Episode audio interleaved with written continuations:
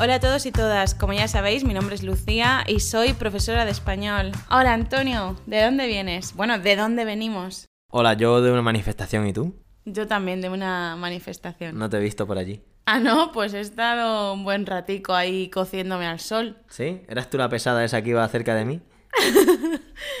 Bueno, chicos, vamos a hablar de otro tema, luego lo presentamos, pero solo como anécdota os queríamos compartir, queríamos compartir con vosotros que en España se llevan mucho las manifestaciones, ¿eh? Probablemente en tu país también, ¿no? Creo que no somos tan bestias, pero tan bestias en el buen sentido, ¿eh? Tan bestias en el buen sentido. Creo que no somos tan Reivindicativo. reivindicativos, tan bestias en el buen sentido, como por ejemplo en Francia, como los franceses, que me parece muy honorable y, y, mm, bestial, buenísimo, maravilloso, que tengan esa gana de reivindicar sus derechos y de quejarse ante injusticias. Me parece que los españoles no somos tan reivindicativos como los franceses, pero sí nos manifestamos bastante.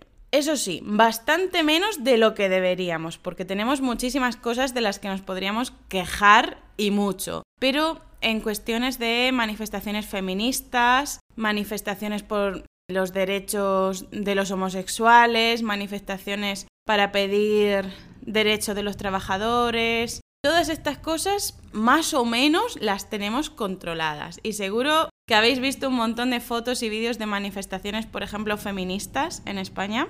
Pues sí. Y esta mañana, Antonio, ¿por qué nos hemos manifestado en nuestro pueblo? Nos hemos manifestado por segunda vez en cuatro años para reivindicar que no queremos que pongan una macrogranja de cerdos al lado del Monte Arabí, que es una de las mejores cosas, uno de los mejores parajes, de los más bonitos que tenemos en, en nuestra ciudad. Sí, en 2017 nos enteramos de que una de las grandes empresas cárnicas de España quería poner una macrogranja de cerdos, o sea, una granja enorme de cerdos en nuestro pueblo, en el término municipal de nuestro pueblo y también junto a otro pueblo, en el término municipal de otro pueblo, ahí, entre medias, pero junto a un patrimonio de la humanidad como es el Monte Arabí, porque ahí hay pinturas rupestres de hace miles y miles de años que hemos estado intentando de aquella manera conservar, todavía se conservan un poco, y ya no solo porque tenga pinturas rupestres, es que es espectacular. Os lo vamos a dejar en rkl.com, en, en, la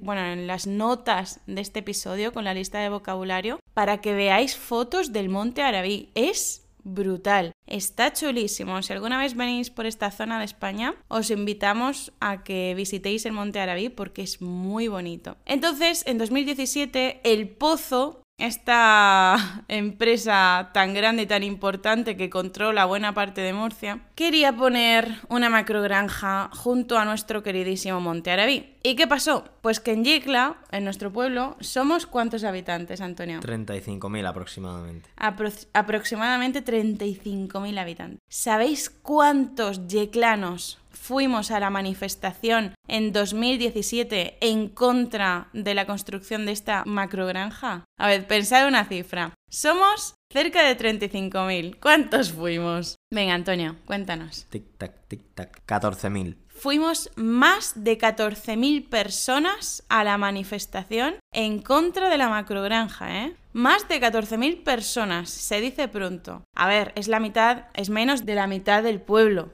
que podríamos decir, pues aún podíais haber ido más. Pues sí, pero yo creo que no está mal, ¿no? Porque también había gente que trabajaba, gente... Niños, ancianos. Claro, los niños, personas mayores. Fuimos muchísima gente. Que en un pueblo de 35.000 habitantes, 14.000, más de 14.000, se manifiesten en contra de la construcción de una macrogranja, me parece increíble, ¿no? Habla muy bien de nosotros. Sí, fue de las mejores cosas que, que he podido ver en, en, nuestro pueblo a nivel de reivindicaciones y de lucha por, por algo que, que, nos toca a todos. Así que creo que fue uno de los momentos que el pueblo de Yecla ha salido más fuertemente a, a luchar por, por algo que considera muy suyo y que es patrimonio nuestro. Sí, patrimonio de la humanidad y patrimonio de Yecla. Es que si pusieran, pensadlo, ¿eh? Si pusieran una macrogranja de cerdos al lado del Monte Arabí, vosotros sabéis la peste y la cantidad de moscas Y de contaminación. y de contaminación que habría en esa zona es que no se podría visitar el monte. O sea, para una cosa bonita que tenemos, a ver, que tenemos más cosas, ¿eh? Pero una, una cosa tan espectacular que tenemos, que nos la jodieran, que nos la fastidiaran por culpa de una mierda de, de macrogranja, por favor. En fin, ¿qué hizo el Pozo Antonio después de esa manifestación? Se tuvo que paralizar el proyecto, pero bueno, por la espalda ha seguido intentando mover hilos a ver si, a ver si pueden hacerlo. Y por eso hoy, después de cuatro años desde aquella manifestación, o casi cuatro años, pues hemos tenido que volver a salir a la calle porque ellos nos dejan en su empeño, pero nosotros tampoco. Hace cuatro años, después de esa manifestación, el Pozo hizo un... que es, por cierto, del grupo Fuertes, igual lo habéis visto, Grupo Fuertes, El Pozo, pues paralizaron, paralizaron este proyecto, hicieron un comunicado diciendo que por ahora, pues que no iban a construir ninguna macrogranja ahí, que no la iban a poner. Y claro, pensamos en ese momento que habíamos ganado. Pero resulta que han estado estos años ahí en la sombra, en la sombra, moviendo hilos para volver a intentar construir la mierda de la granja al lado de nuestro Monterrey. Entonces, ¿qué ha pasado? Pues que esta mañana se ha convocado también una manifestación y vamos todos con mascarillas, ¿eh? Se ha convocado una manifestación a las 12. No, perdón, a las 11. A las 11 de la mañana. Hacía un calor, pero bueno, ahí estábamos, ¿eh? Como campeones. Estábamos ahí como campeones. Hay que decir que no ha sido tan multitudinaria como la otra vez, pero bueno, creo que era necesario porque es gracioso cuando este tipo de macrogranjas, que son tan contaminantes y tan nocivas para, para el medio ambiente donde se instalan, que te digan que van a ser sostenibles. Y bueno, te tienes que reír porque al final es todo un cuento, un cuento totalmente que no deja de ser mentira tras mentira para, para que ellos acaben ganando y que sus intereses se vean beneficiados. Mm, sí, hemos sido menos personas, yo creo que tiene que ver en parte porque hay mucha gente de vacaciones, por una parte, estamos en pleno julio, muchísima gente se ha ido del pueblo a la playa, al norte, a otros países de vacaciones y también por otro lado, porque estamos en plena ola de calor. Y por último, por evitar las multitudes. Yo entiendo que si estamos en plena pandemia, haya muchísima gente que no quiera ir a las multitudes para evitar casos de contagio. Y es natural, ¿no? Entiendo perfectamente que para evitar ciertos riesgos, pues no hayan ido. Había que guardar cierta distancia de seguridad. La verdad es que no se ha guardado demasiada distancia de seguridad. En algunas zonas sí, pero en otras muchas no. Eso sí, todos sin excepción íbamos con mascarilla. Así que no creo que haya sido una manifestación peligrosa en ese sentido. Esto acaba de suceder esta mañana, así que no sabemos cuál va a ser la respuesta del grupo Fuertes del Pozo. Digo de El Pozo porque el nombre es El Pozo, ¿eh? Si no tendríamos que decir del Pozo. Pues bien, que no sabemos qué va a pasar dos días, quizá en el próximo podcast o en los siguientes, no sé, en Instagram o algo así, ya os actualizaré qué va a pasar. Esperemos que no la pongan, porque si no, manda huevos. Vaya tela. Sería una ruina. En fin, esperemos que no, ya veremos. Y ahora, Antonio, vamos con el tema de hoy. ¿Qué te parece? Aunque ya llevamos nueve minutos hablando de esto. Sí, pero creo que tienes ganas de, de hacer tú también una reivindicación Sí, después de, mucha, sí, sí. de mucho comentario bastante absurdo Sí. y de explicar una cosa que creo que ya va siendo hora de que, de que la expliques abiertamente y expliques el porqué. Sí. bueno, esto es algo ya de experiencia personal, opinión personal y estas cosas. Si tu lengua es el italiano, el francés, no sé qué más lenguas. Si tu lengua es románica, probablemente, es decir, que proviene del latín, probablemente tenéis el género femenino y el género masculino, ¿no? En los sustantivos, en los, en los adjetivos, pues en español también. Y probablemente en tu país hay un debate de- sobre el lenguaje inclusivo, de cómo incluir a las mujeres en el, bueno, en el habla cotidiana y no estar diciendo hola a todos, los médicos no sé qué, los trabajadores no sé cuánto, y también una forma de visibilizar el femenino, ¿no? Quizá en tu país hay un debate sobre esto, pero en España lo hay y lo hay muy fuerte. Y en Latinoamérica también. Obviamente en unas zonas, en unos países más que en otros, pero este debate está fuerte. No vamos a entrar en cómo podemos solucionarlo, no vamos a entrar en el tema de la E, niñes, no vamos a entrar ahí. Ni vamos a entrar en que tendríamos que hablar en femenino, igual que lo hablamos en, en masculino. Bueno, Lucía, al grano, al grano que te desvías. Sí, venga.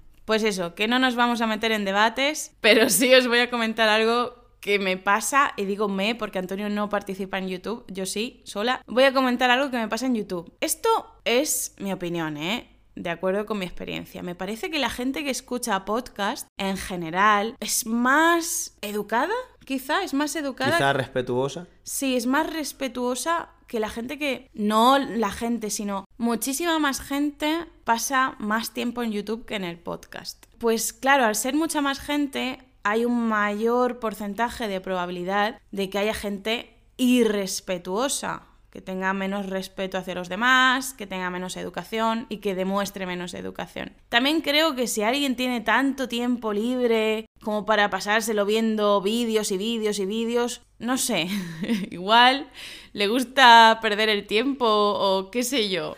Igual no tiene cosas mejores que hacer que, que estar viendo y criticando. Sí, y entonces dicen, bueno, como solo tengo tiempo, como paso tanto tiempo viendo vídeos, pues también voy a aprovechar para hacer críticas. Voy al grano. A ver, voy al grano. Mirad, una de las máximas del lenguaje, que yo estudié la carrera de filología hispánica y en primero de carrera, una de las asignaturas que se estudian es lingüística, ¿no? Bueno, se estudian varias asignaturas de lingüística, obviamente, obviamente, a lo largo de la carrera, pero en primero de carrera, en el primer semestre, la primera asignatura relacionada con la lingüística se llama Introducción a la Lingüística Española o algo así, ya no me acuerdo. Pero ahí aprendí que una de las máximas del lenguaje, o sea, una de las normas básicas del lenguaje humano, es la simplicidad. La simplicidad. Decir más cosas con menos palabras. O sea, que diga, utilicemos pocas palabras y con esas pocas palabras digamos muchas cosas. Entonces, si esta máxima del lenguaje nos dice que seamos breves, pues no es muy lógico que estemos diciendo eh, como, a ver, yo respeto a nuestra ministra de Igualdad en España, pero tiene algunas cosas que a mí personalmente eh, no me terminan de gustar, no me terminan de gustar. Y en algunos discursos ha dicho, nuestras niñas, niños y niñes, bla, bla, bla. Si estamos diciendo eso cada vez que hablamos,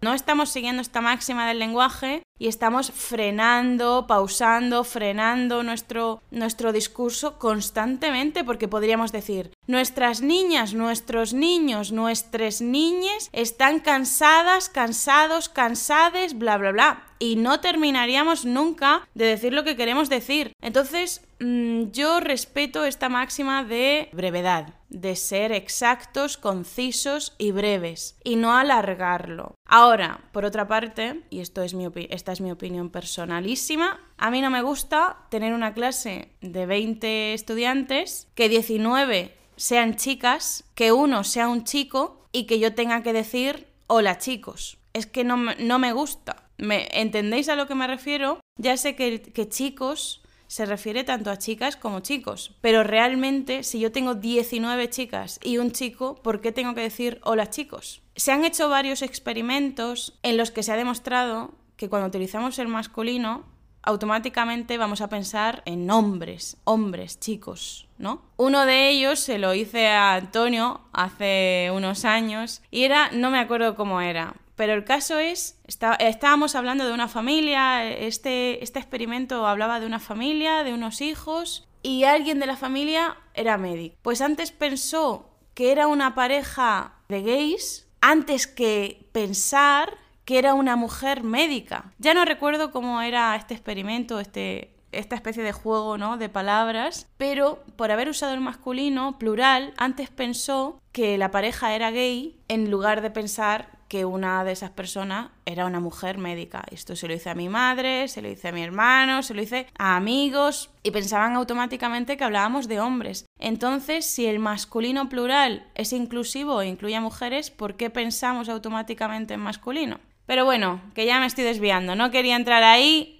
no quería entrar ahí, pero es que me voy. El caso es que yo no defiendo, no defiendo niñas, niños, niñes, pero tampoco me gusta el uso del masculino porque sí, no me gusta, esto es así. Yo no sé cuál es la solución, no tengo ni idea, No sé si deberíamos hablar en femenino de la misma forma que utilizamos el masculino para que ninguno sea excluyente. No tengo ni idea, ¿vale? No tengo una opinión formada sobre esto. No he decidido nada a nivel personal. Ahora bien, os digo una cosa. Mientras que por una parte estamos pidiendo la, la visibilidad la inclusión del femenino, bueno, del lenguaje inclusivo en nuestra forma de hablar, hay otro movimiento radical en contra que critica lo más mínimo que se haga. En YouTube, chicos, y esto es la razón por la que lo estábamos diciendo antes, mm, recibo muchas críticas casi diarias, y cuando digo casi diarias es que a lo mejor un día recibo dos comentarios criticando esto que yo hago, que ahora os digo que es. Dos comentarios al día, a lo mejor un día no hay ninguno, a lo mejor otro día hay uno, y así. Son críticas casi diarias por una razón relacionada con este tema. ¿Podéis imaginaros por qué? Creo que es evidente. A ver, Antonio, dilo tú. Obviamente es por el saludo inicial, la introducción de hola a todos y todas. Hola a todos y todas. No os podéis imaginar la cantidad de comentarios que recibo criticándome por decir hola a todos y todas. Hola a todos y todas. Increíble, pero increíble, ¿eh? Y además, este tipo de comentarios es como, dice, oh, Qué oxímoron, qué paradoja, qué contradictorio. Hola a todos y todas, soy profesora de español. Diciéndome, tú no eres profesora de español porque dices hola a todos y todas. Es increíble. O diciendo cosas peores, que es como, vamos a ver, subnormal. Porque esta gente es para llamarle subnormal. ¿A ti qué te importa cómo salude yo? Como si quiero decir hola a todas, todos y todes. Por favor, que no lo voy a hacer. Pero ¿por qué tengo que decir hola a todos y ya está? Yo no voy a usar ese lenguaje tan extenso con la O, con la A, con la E, ni voy a usar al menos por ahora, el femenino, como hace por ejemplo la ministra de Igualdad, que usa el femenino indistintamente, y también uno de los partidos de España, de izquierdas, también usan el femenino. De hecho, uno de los partidos que está colaborando con el gobierno, que forma parte del gobierno, pero no es el partido principal, se llama Unidas Podemos. No Unidos Podemos, sino Unidas Podemos, como una forma de meter el feminismo, ¿verdad? Pues eso. No voy a usar el femenino, pero fijaos en la tontería de criticar, decir hola a todos y todas, o, o decir hola a todas y todos. ¿Cuál crees que es el problema, Antonio? Yo no le veo ningún problema. Y además creo que aquí tenemos que tener claras dos cosas. Primero, que toda la vida, incluso en los tiempos más machistas, hace muchos años, muchas de las aperturas de actos, de cualquier cosa, siempre es señoras y señores, damas y caballeros, y no había ningún feminismo en aquella época. Entonces, ¿dónde está el problema con esto? Eso es lo primero. Y lo segundo, en el podcast de una persona, él o ella tiene la libertad de decir desde el respeto lo que él o ella considere. Y no hay ningún problema, porque eso es decisión tuya, Lucía, como la persona encargada de ese podcast o de ese canal de YouTube, de saludar a tus oyentes como te salga de las narices. Eso, como me salga de las narices. Que no hablamos del podcast, ¿eh? Aquí los oyentes del podcast son personas maravillosas, súper educadas, respetuosas. No he tenido ningún problema con nadie, nadie, nadie del podcast. Si lo sé, que me estás escuchando y que sabes que que eres una persona muy respetuosa. Pero en YouTube yo creo que la gente se aburre y dice, voy a tocarle las narices al personal, voy a tocarle las narices, por no decir otros apéndices, al personal. Y sí, vamos a ver, si se dice de forma habitual en actos, damas y caballeros, señoras y señores, es que el hecho de criticarme, que yo diga hola a todos y todas, es simplemente una forma de joder. Como está ahora el movimiento feminista, pues les jode, les molesta que, se diga hola a todos y todas cuando toda la vida se ha dicho damas y caballeros, señoras y señores. ¿Cuál es la diferencia entre todos y todas, señores y señoras, damas y caballeros? ninguna. No le veo ninguna diferencia. Ninguna. Me parece simplemente, y perdón que, que, si alguien se siente aludido, lo siento, pero lo pienso así, me parece un síntoma de un paletismo Tremendo. Paletismo. Esto es de paleto paleta, es decir, ignorante. Paleto paleta es la forma, yo creo que es coloquial. Nos vamos a asegurar de que es coloquial y lo vamos a poner en el blog. Paleto, paleta significa ignorante. Un paleto. Es un paleto, es una paleta, es una ignorante. Normalmente, antiguamente se le atribuía este adjetivo despectivamente a la gente de pueblo, a la gente de, que se criaba en un ambiente rural. Sí, pero ahora ya es cualquiera que sea imbécil y no tenga ni idea, como por ejemplo estas personas que me critican por decir hola a todos y todas son paletos, porque son ganas de criticar por criticar, porque no estoy diciendo hola a todos. Estoy eh, diciendo, estoy siguiendo la misma estructura que se ha usado toda la vida con hola, señoras y señores, damas y caballeros. No hay nada diferente. Pero, aunque yo no estoy de acuerdo con todes, si tú quisieras decir hola a todes, ¿cuál es el problema? O sea, ¿estamos hablando de libertad o no estamos hablando de libertad? Hay libertad, pero para lo que nos interesa. Eso ha sido siempre así. Libertad para lo que nos interesa. A mí me puede parecer mejor o peor, pero ¿por qué tengo que criticar a una persona que no hace daño a nadie, que respeta a los demás y que simplemente utiliza una forma que, que, considera adecuada, bueno, yo me puede gustar más, me puede gustar menos, pero es que ese afán que existe en las redes sociales en YouTube sobre todo de, de tener que estar siempre criticando por criticar esa crítica destructiva, esa crítica irrespetuosa, esa crítica hiriente, no, no lo voy a llegar a entender nunca. Toda la crítica constructiva, bienvenida sea, pero la crítica dañina, me parece que hay mucha persona tóxica, mucha persona amargada y que creo que tendrían que preocuparse más por ellos mismos que por criticar a los demás, porque me parece que tienen mucha faena para hacer con sus propias personas. Sí, mucha faena, mucho trabajo para hacer con ellos mismos, que bastantes problemas tendrán ya a ver por qué tienen que estar buscando problemas fuera. Eso es. Bueno, ya nos contaréis en algún correo o en algún comentario por estas plataformas de podcatcher qué pensáis